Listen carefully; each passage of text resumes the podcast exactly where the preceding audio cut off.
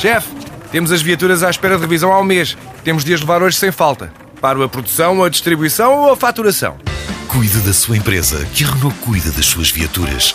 Com o serviço Renault Pro Mais exclusivo para profissionais, conte com uma equipa especializada que lhe oferece soluções à medida do seu negócio e serviços como recolha e entrega de veículos para manutenção, horários de oficina alargados, serviços rápidos sem marcação e muito mais. Renault Pro Mais, ao seu lado para fazer a sua empresa crescer mais.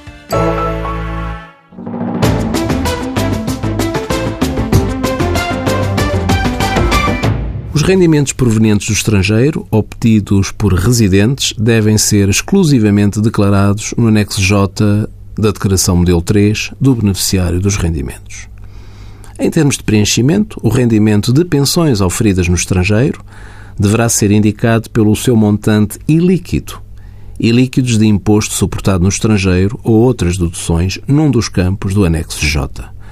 No mesmo quadro correspondente ao rendimento de pensões, deve ser indicado o montante correspondente ao imposto pago no estrangeiro, devidamente comprovado por documento emitido pela autoridade fiscal do país da fonte dos rendimentos. Devem ser juntos à declaração de rendimentos os documentos originais ou fotocópias autenticadas, emitidos pela autoridade fiscal do país da origem dos rendimentos, o comprovativo da liquidação final do imposto pago no estrangeiro.